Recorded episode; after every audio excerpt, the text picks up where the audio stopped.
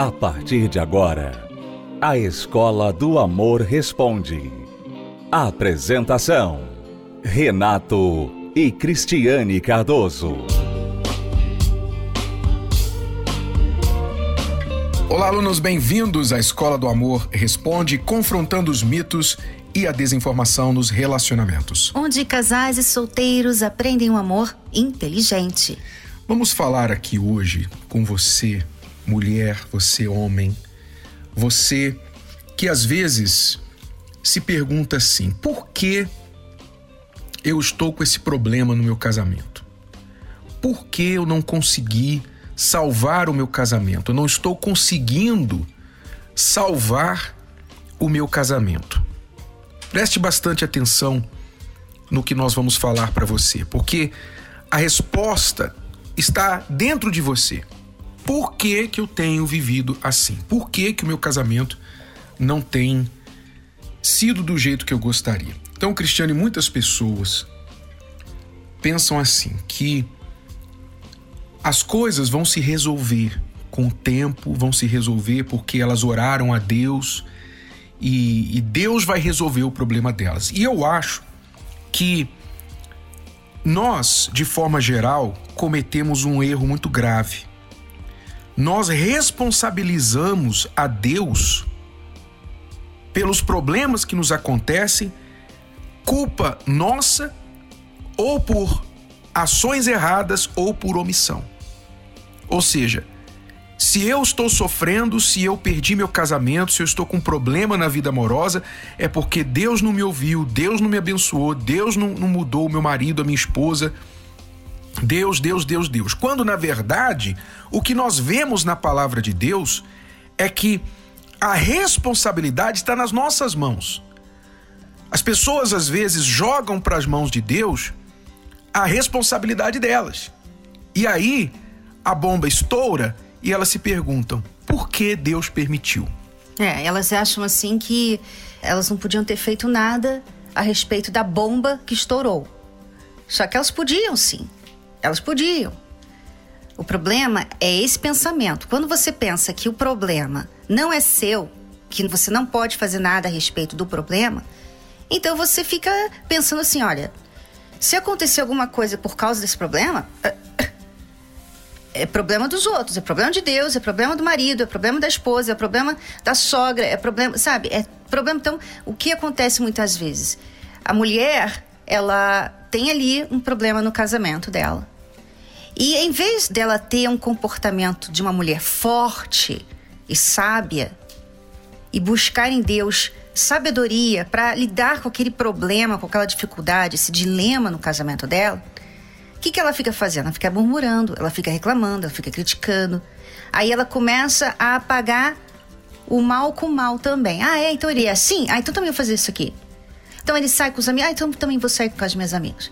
Ah, ele não liga para mim? Ah, então tá bom. Eu vou, sabe, fazer isso, vou fazer aquilo. Então ela se esquiva daquela situação como se ela não pudesse fazer nada a respeito. Não, olha, eu não posso fazer nada. Ele está sendo assim, então eu vou cuidar da minha vida.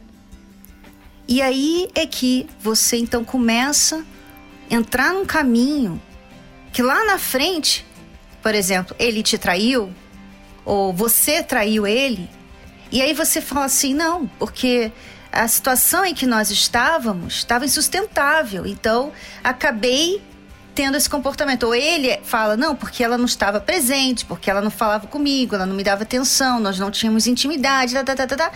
e acabou acontecendo isso. Quer dizer, de novo, a pessoa erra, mas ela põe a culpa daquele erro na outra pessoa, não tá vendo? Eu errei por causa daquela pessoa. É igual Caim. Caim, quando ele fez a oferta dele mal feita, né?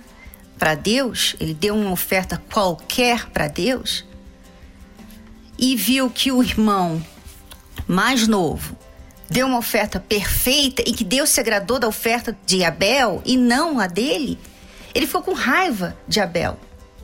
Ele ficou com raiva de Abel, mas ele errou. Ele errou, mas ele não quis ver o erro dele, ele não quis se enxergar, ele não quis olhar para si. Ele ficou olhando para, poxa, o Abel, ele deu uma oferta melhor que a minha e Deus se agradou da dele, não da minha. e ainda ficou resistente. Quando Deus chamou a atenção dele e falou assim: Olha, você tem uma nova chance. Se você quiser fazer bem, basta você fazer direito da próxima vez. Deus deu uma chance para ele. Deus não condenou, não pisou. Ele deu orientação, deu a dica: olha, para você mudar, para a situação sua mudar, basta você começar de novo. Dessa vez faça melhor. Muito bem. O que Caim fez? Foi lá e matou o irmão. Quer dizer, aumentou o seu erro, que é o que acontece com muitas pessoas. Elas ouvem os conselhos que nós estamos dando, mas entra por um ouvido e antes de sair pelo outro, na cabecinha dela, ela pega o conselho que a gente está dando e fala assim: "Ah, mas não é bem assim, Renato e Cris. Ah, mas não é bem assim. É porque vocês não entendem, é porque vocês não estão na minha situação, é porque vocês não estão na minha pele. Não, desculpe. Desculpe, não é esse o problema. O problema é que você é teimoso. O problema é que você é teimosa. Você é teimosa, você acha que sabe mais né? Você acha que sabe mais, você acha que sabe mais que Deus. E então, na sua teimosia, na sua ignorância, você insiste no que não funciona. Desculpe, aquele velho ditado: errar é humano, mas errar demais, errar de novo é burrice. Aquele velho ditado é verdade.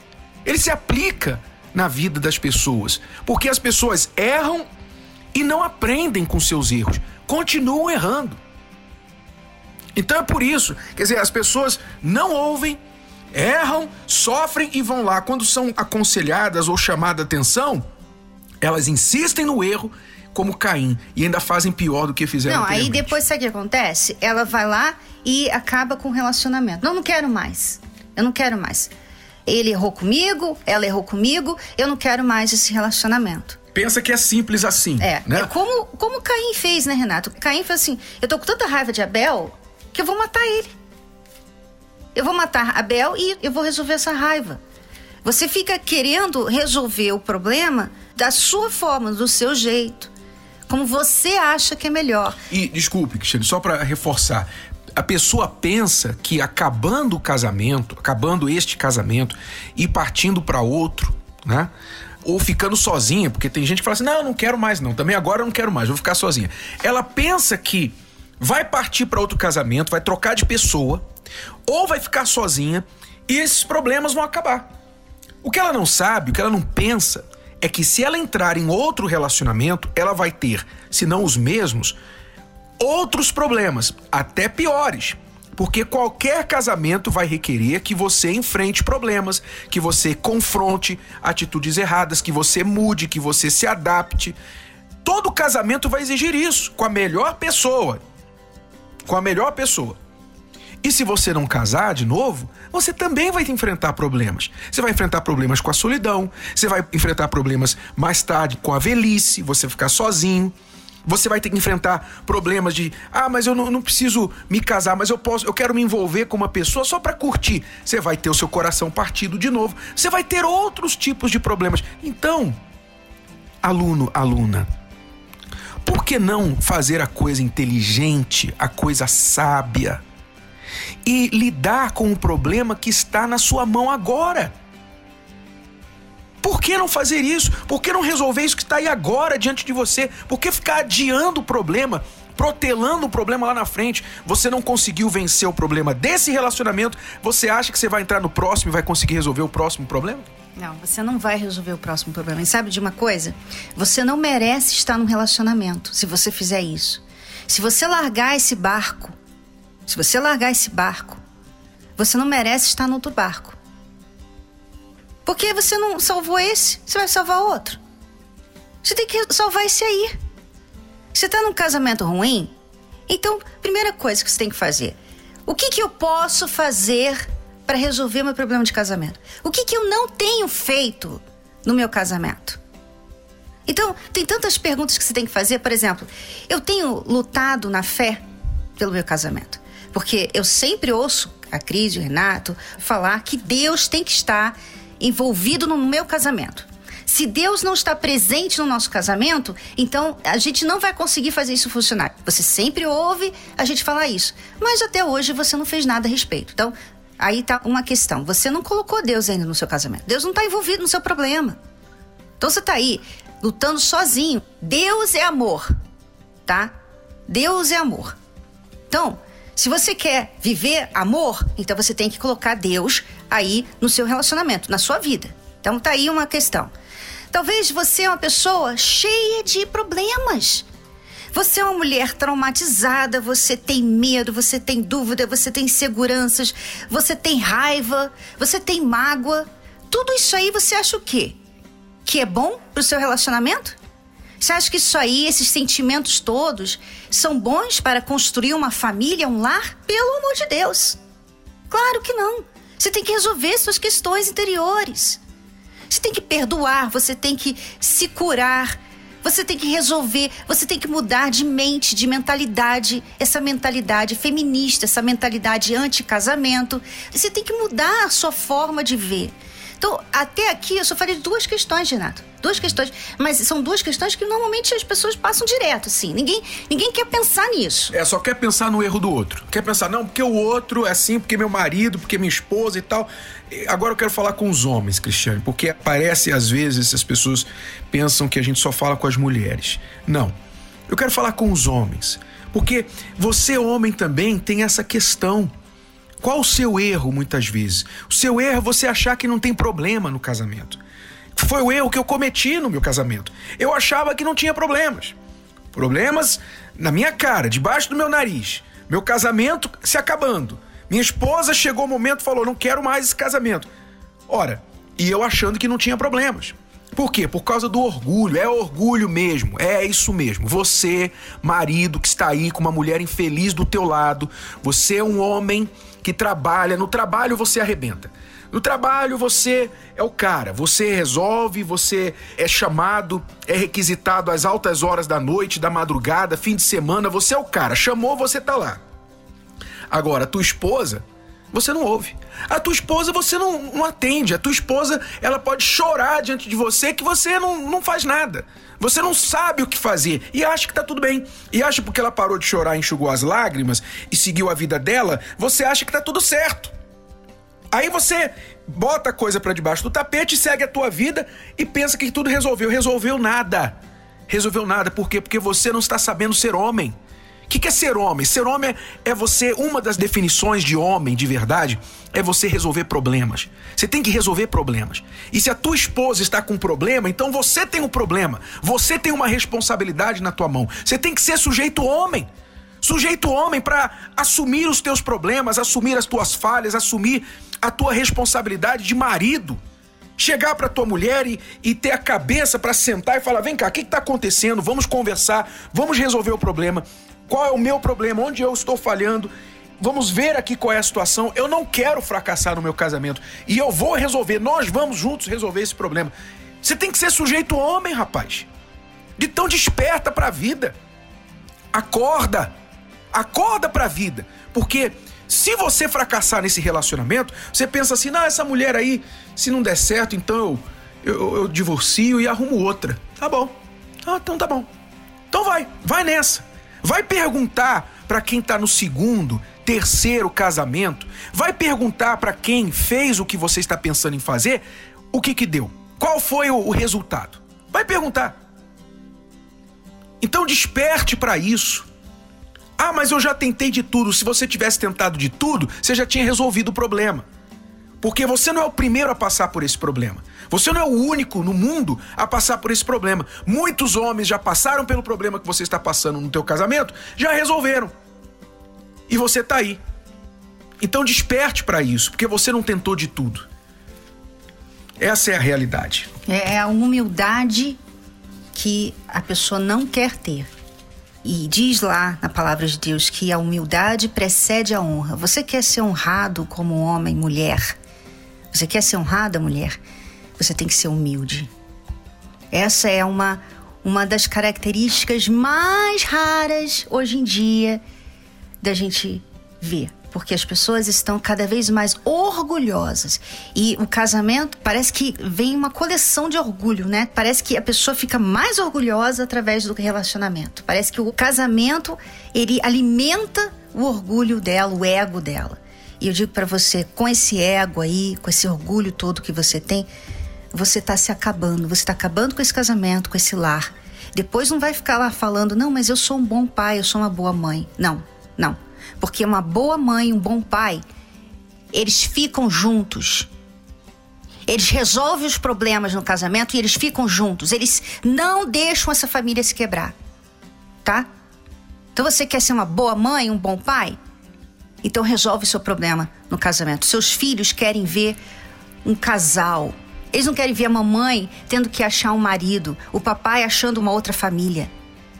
Eles não querem ver isso. Não adianta os presentes, não adianta os. Ah, eu te amo, meu filho, você não tem nada a ver com isso. Aí, papai sempre vai amar você. Não adianta isso.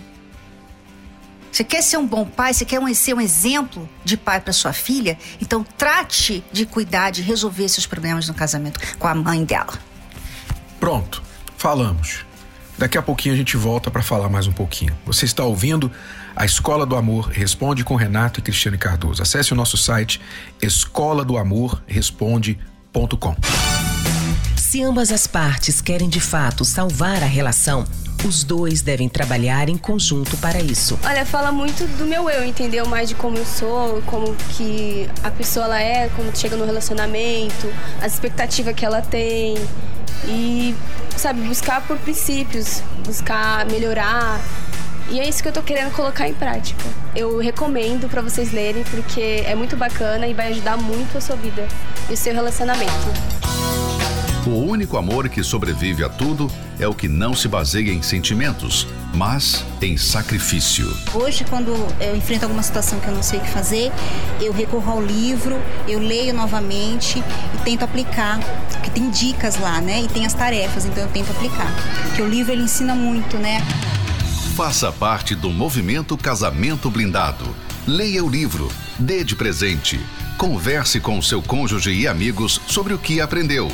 Adquira já pelo site casamentoblindado.com ou ligue para 0 operadora 21 3296 9393. 0 operadora 21 3296 9393.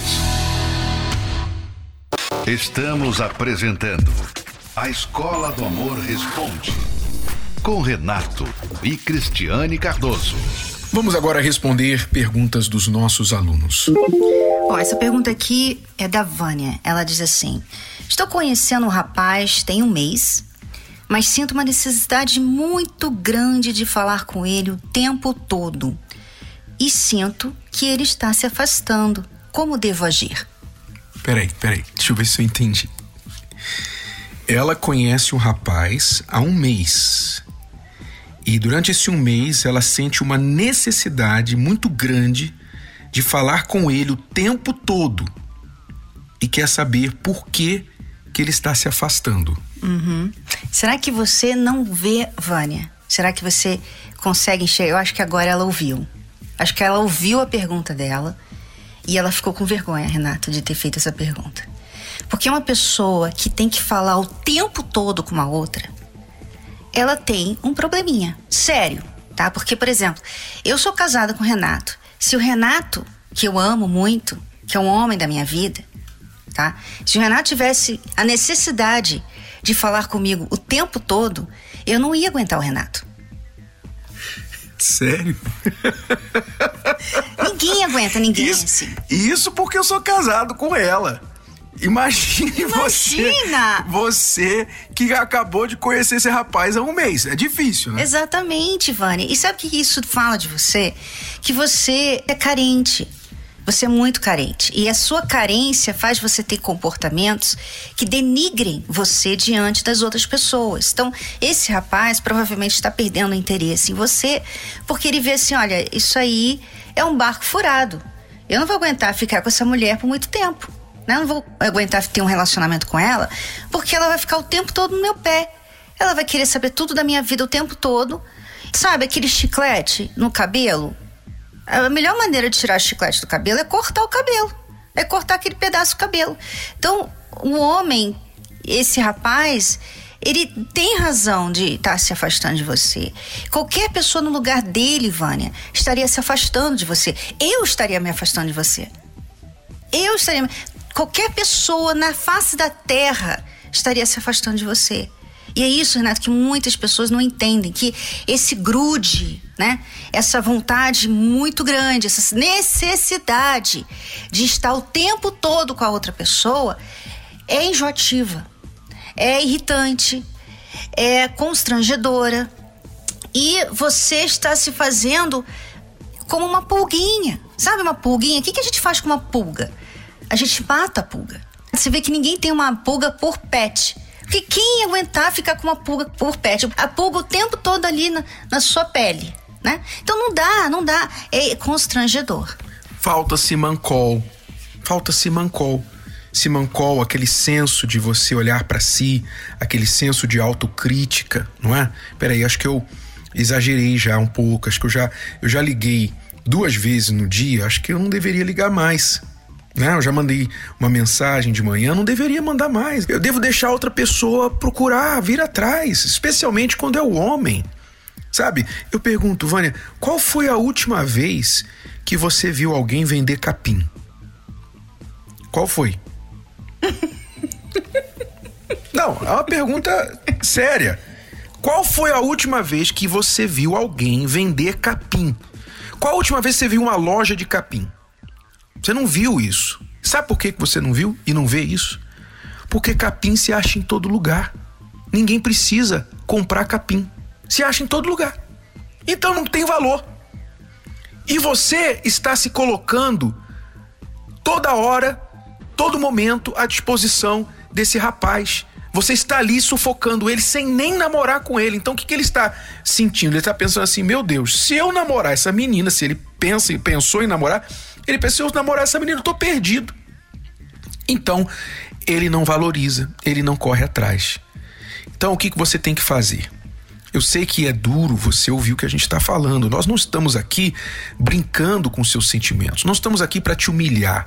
Nós estamos querendo te acordar, te despertar para essa situação, para essa realidade. Se você despertar para isso e você for humilde para ouvir o que nós estamos falando, você nunca mais vai cometer esse erro. E se você disser, mas eu não consigo mudar, então você vai buscar ajuda. Para isso tem a terapia do amor. E você vai ouvir agora a história de uma solteira que fez exatamente isso. Ouça com atenção. Eu fazia de tudo, eu fazia dele o meu sol, né? Eu vivia em função dele. Então, por causa desse relacionamento, eu não convivia bem com as pessoas, porque estava sempre atrás dele. Eu me endividava, porque queria fazer tudo para agradar. Não tinha assim, um relacionamento tão bom com a minha família, porque estava sempre atrás, estava sempre querendo agradar, sempre vendo. E as pessoas falavam: Aline, toma cuidado, Aline, se cuida, você está muito em cima, você precisa aprender né, a separar. Eu largava qualquer coisa que eu tivesse que fazer para agradar para estar tá ali perto. Tanto que as pessoas nem me conheciam. Elas me, eu era.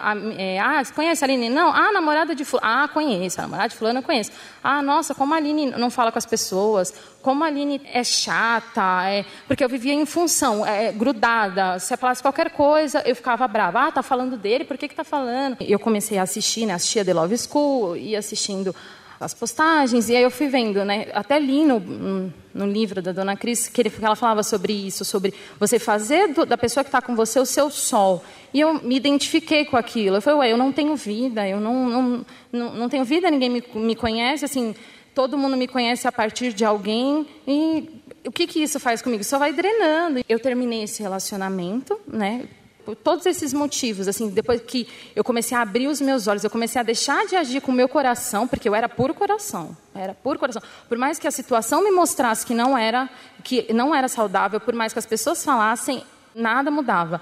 E aí eu terminei esse relacionamento, só que mesmo terminando esse relacionamento, eu fiquei assim no chão, fiquei muito mal, fiquei muito triste, muito e aí, participando, fazendo a corrente da terapia, hoje eu aprendi que eu tenho que ser a pessoa certa. E, primeiramente, eu tenho que me amar. Então, hoje em dia, assim, eu estou muito mais feliz hoje do que todos esses anos. Solteiros inteligentes estão aprendendo o amor inteligente para não sofrer lá na frente, tá bom? Com rima e tudo. Bom, Vamos ficando por aqui, voltamos amanhã neste horário e nesta emissora com mais Escola do Amor Responde para você. Até lá. Tchau, tchau. Você pode ouvir novamente e baixar esse episódio da Escola do Amor Responde no app Podcasts da Apple Store e também pelo Spotify e Deezer.